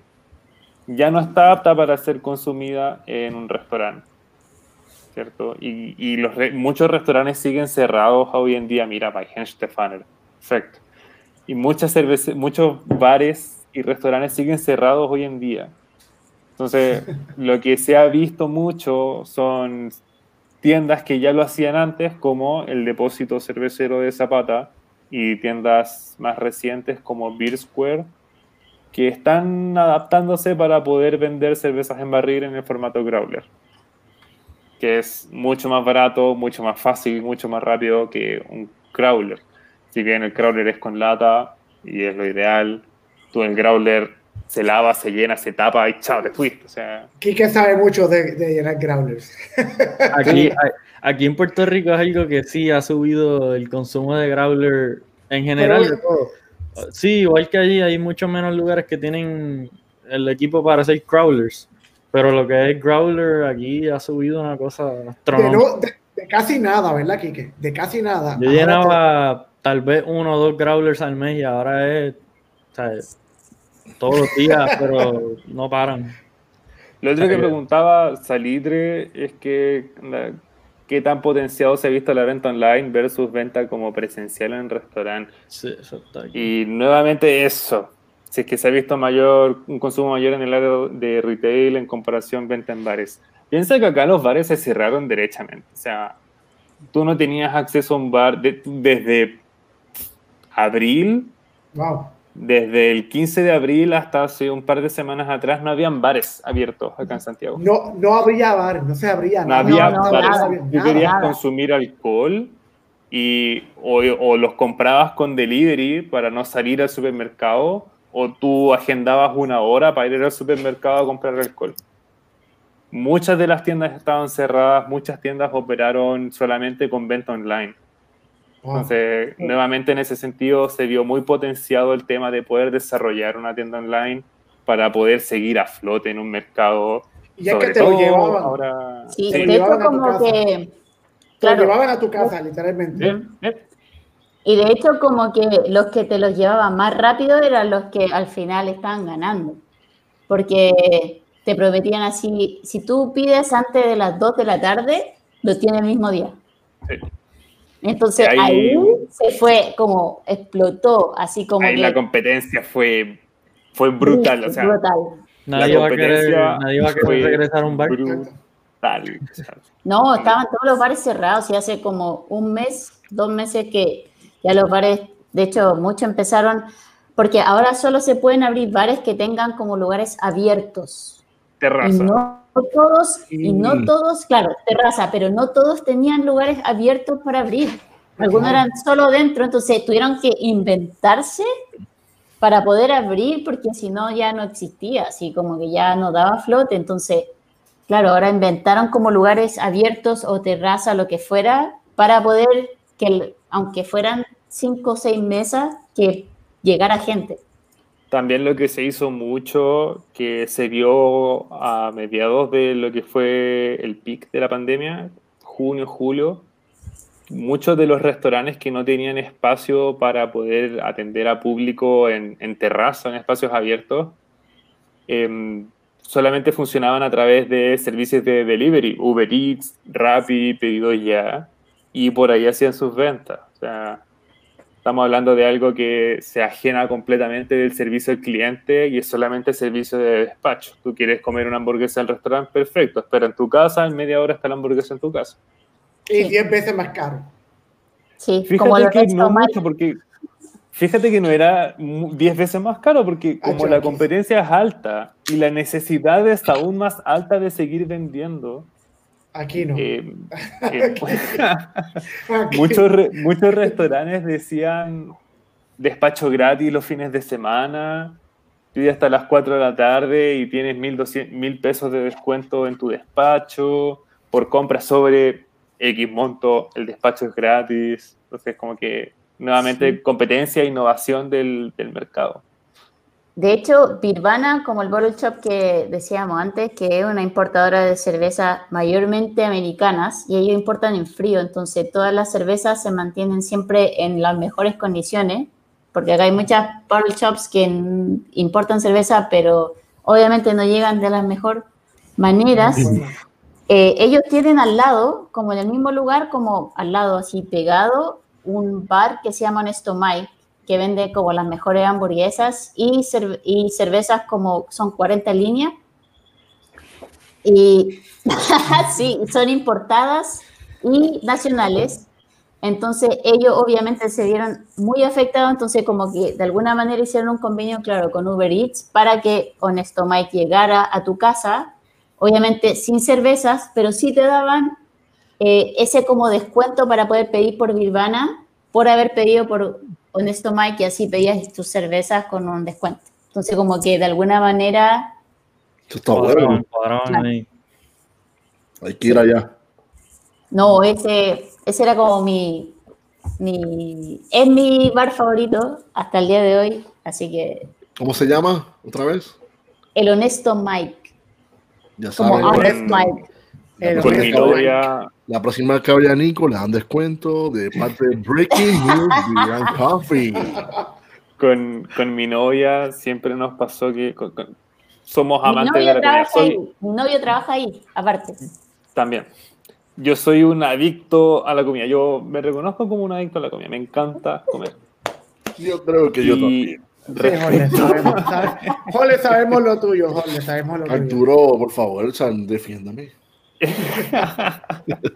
pero re- respecto a lo que es hamburguesas, si nosotros queremos comer hamburguesas, vamos a Honesto Mike. No, desde el día en que comemos, de- desde el día en que probamos una hamburguesa en ese restaurante, en ese pub, Honesto Mike, fue como, listo, onda, no tenemos que ir a, ninguna No otra parte, no tenemos que seguir buscando, no tenemos que esforzarnos por buscar algo que nos guste. Acá todo nos gusta, a ella y a mí. Y hay cerveza. Vas- y, y hay cerveza. Va a sonar como una promoción súper absurda y quizás súper forzada, pero chiquillos, yo de verdad les, a la gente que está viendo y la gente que está acá en Chile, de verdad, yo antes de trabajar ahí, con mi novia fuimos y nos cambió la vida. Si queremos comer hamburguesas, es en el Honesto Mike. No, Si queremos comer sushi, pizza, cualquier otro tipo de comida, sí, vamos a otra parte. Hamburguesa, Honesto Mike. Es Ah, Sí. Hamburguesa y cerveza. Y es cerveza, cambiar a la vida es. para siempre. La, la combinación perfecta. Igual que la pizza. Yo, no te yo diría que pizza y cerveza y burger y cerveza. Esa es la combinación Sí. No, o perfecta. sea, si queréis, claro, si queréis comer como pizza hay otra parte, pero si queréis comer hamburguesa y- y Hamburguesa. cerveza, vas ahí, es el lugar. Estamos hablando de un restaurante que tiene capacidad para 120, 140 Wow. personas.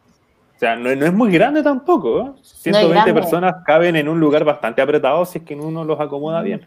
Yo lo encuentro pequeño, yo lo encuentro pequeño para hacer. Pero estamos hablando de un restaurante que, por ejemplo, el día de paga, la media hora antes de la apertura había una fila que daba la vuelta a la cuadra.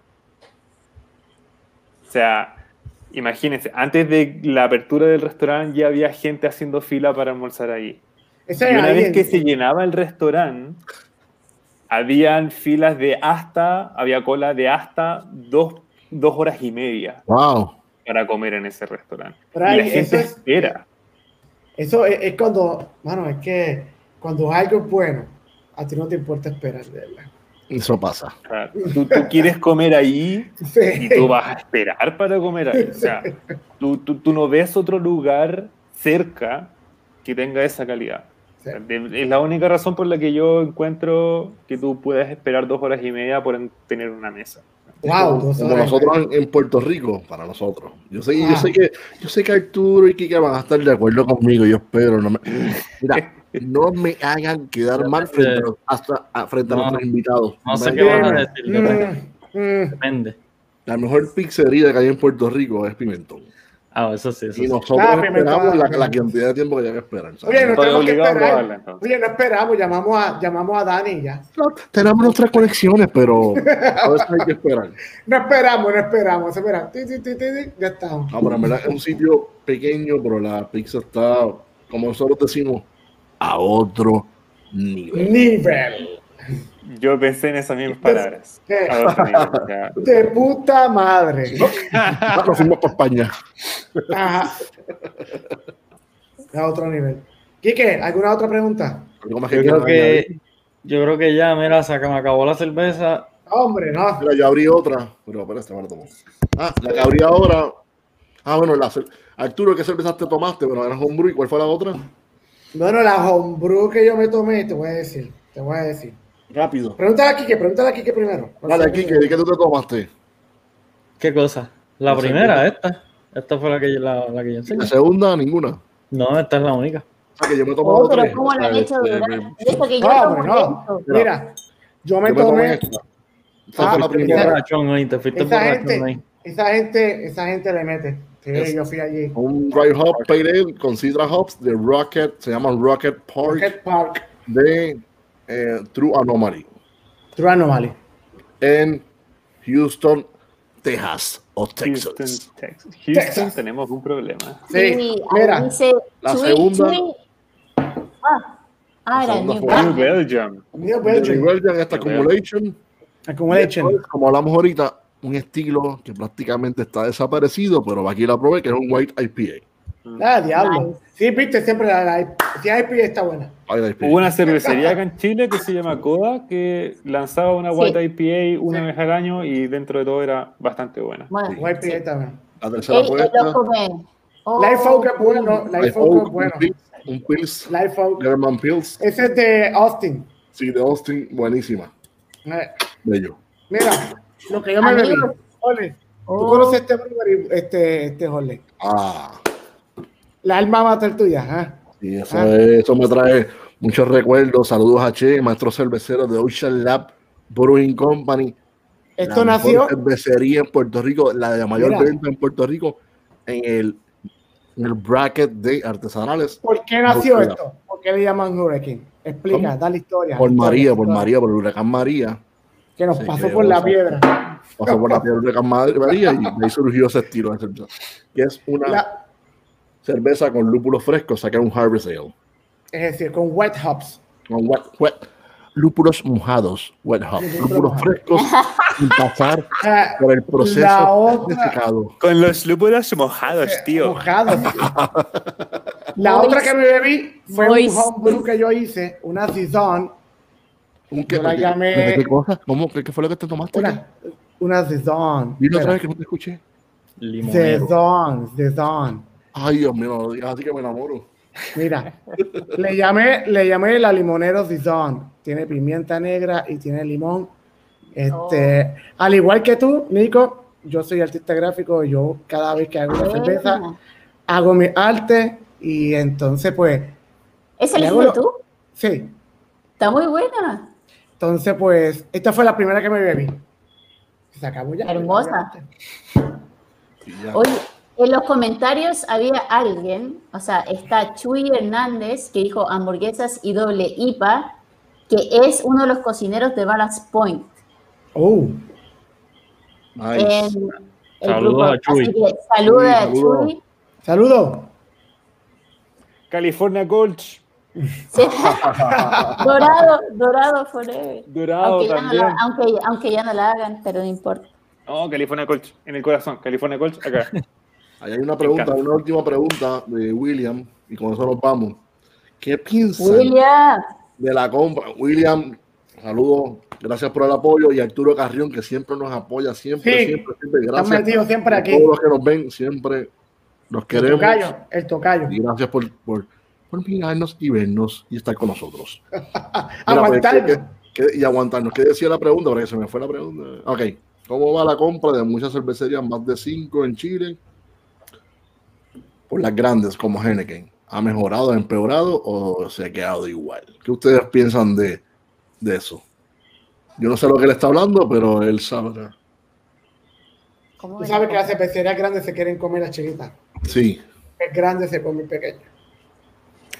Ay, siento, mira, ahí en, o sea, yo de mi parte voy a hablar y, y obviamente Tomacho puede decir de su parte porque en general yo lo, de la industria cervecera como industrial, eh, tuve la oportunidad de trabajar con una que se llama Royal, que también es parte de CCU, porque trabajaba en una agencia de publicidad que llevábamos esa cuenta Y eh, se dieron cuenta que deberían sacar estilos diferentes, aparte de la lager que tienen, y sacaron una Fue IPA. tu culpa. Ay, No, fue mi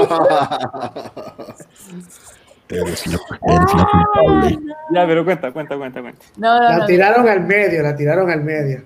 Sí, eso es lo que pasa. Yo trabajaba en una agencia de publicidad y llevábamos la cuenta de Royal. Y eh, mis amigos dentro de la agencia sabían que yo estaba metida dentro del mundo cervecero Mm. y me metieron a una reunión con los de CCU de Hombre. Royal, con la marca Royal de la cervecería. Y me dijeron, queremos hacer una cerveza nueva que va a ser una IPA. Y fue como, ya, y me hicieron una cata de cervezas, pero así, excelente, o sea, session IPAs de Carl Strauss, como la Mosaic, eh, teníamos Sierra Nevada, esa era una Duro. cata, y pero decían, queremos hacer una cerveza parecida a estas, y así como, ¿en serio? ¿Industrial? ¿Que sea así? No, no. Bueno, hicimos la cata, todo, y después salió, y era como tomarse un estilo de durazno, Conocemos unas cuantas cervecerías que Estaba, como decimos Y- nosotros, estaba y lo peor-. Y la, la peor parte es que tuve que diseñar esta etiqueta, que es una etiqueta industrial. Era muy bonita la etiqueta. Era lo único bonito. O sea, es lo dentro de lo que se podía hacer, porque no se puede hacer mucho, porque tiene que seguir la misma línea de todas las cervezas industri- industriales de esa, de esa cervecería.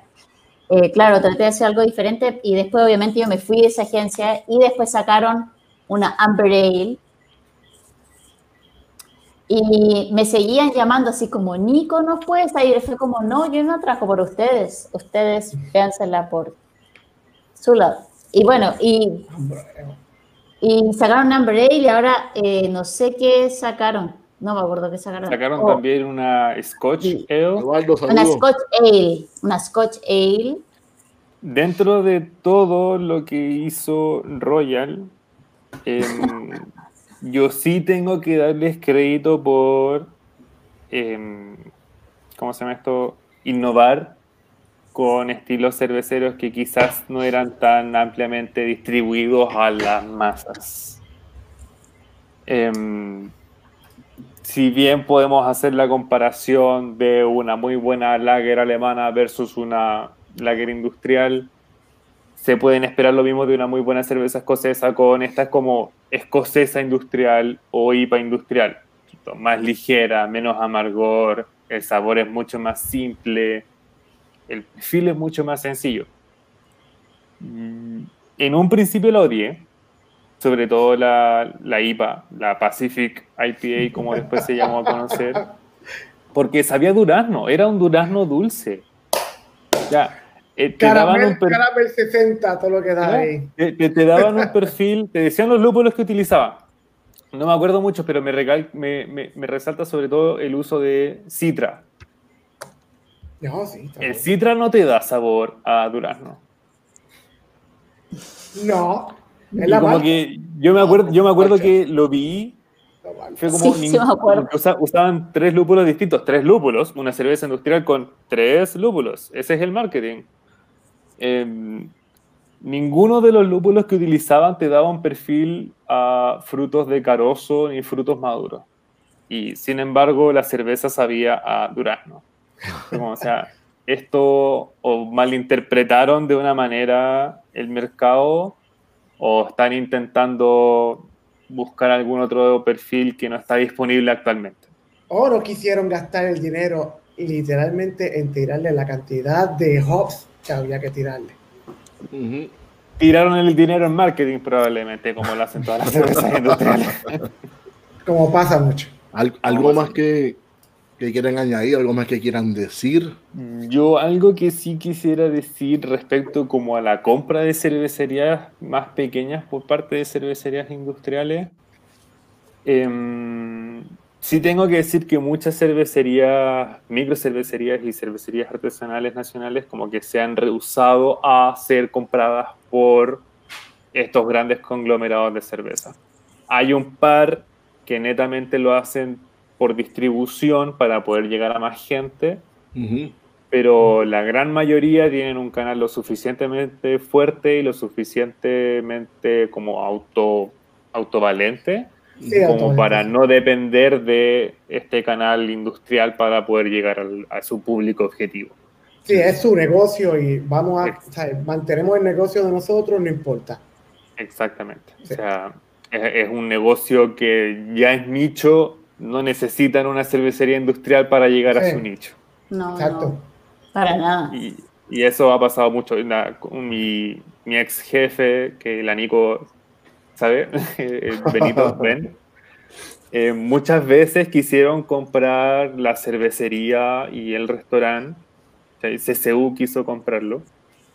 No sé si esto es confidencial o ilegal, pero yo lo escuché y como que es necesario poder dejarlo también. Breaking news. Breaking news. Exclusiva. Exclusivo. Pero también fue como, ok, abajo. me quiere comprar, denme plata. No les voy a aceptar cristalería, ni toldos, ni silla, ni mesa, servilletero, salero, pimentero, nada. Denme plata. Exacto. Y han ido una cantidad de veces y siempre le responde de la misma manera, denme plata, denme plata. Son la cervecería más grande en Latinoamérica y parte del conglomerado más grande en el mundo. Denme plata, ustedes tienen la plata. Mm, Y no, no, no quieren. Él tampoco quiere venderse, ¿cierto? Sí, sí. No. Por lo menos ahora por una suma de dinero Tiene pequeño. su nicho. Pues ahora, cerrando, ahora vamos a cerrar. Nico, ¿dónde te pueden conseguir en las redes? Cuéntame. Eh, Jarnico para ver cervezas, no sé, hago muchas cosas con maridaje. En realidad, eh, antes viajaba mucho, ya no, porque no se puede, pero eh, comparto mucho lo que es cerveza, todo lo que estoy haciendo, catas, o dependiendo de, la, de todo lo que está pasando en general en el mundo cervecero. Y obviamente Nico Type es eh, donde comparto todo lo que estoy diseñando dentro del mundo cervecero también. Solo más diseño. Es para ver, más ver que nada. Tomach, Sí. Tomacho, ¿dónde te pueden conseguir? Cuéntame. A mí en Instagram y YouTube como Tomacho Gajardo, hasta el nombre justo ahí, ¿cierto? Sí. ese mismo nombre. Importante. Comparto mucho de lo que es como contenido y material que debería ser más accesible para el público en general, desde distintos estilos de cerveza a qué cristalería utilizar con qué estilo de cerveza, a cosas más básicas y simples como cómo servir una cerveza. Ujú. Em, he, visto, he visto ya cómo servir cerveza tradicional, cerveza nitrogenada, cerveza de trigo, porque cada una tiene sus características, cada una tiene que ser tratada de manera diferente. Tomacho y una en un beer engine. A lo, ¿sabes? De la, que eso es. raga, raga, raga, raga. rágata. Em, Esa es buena.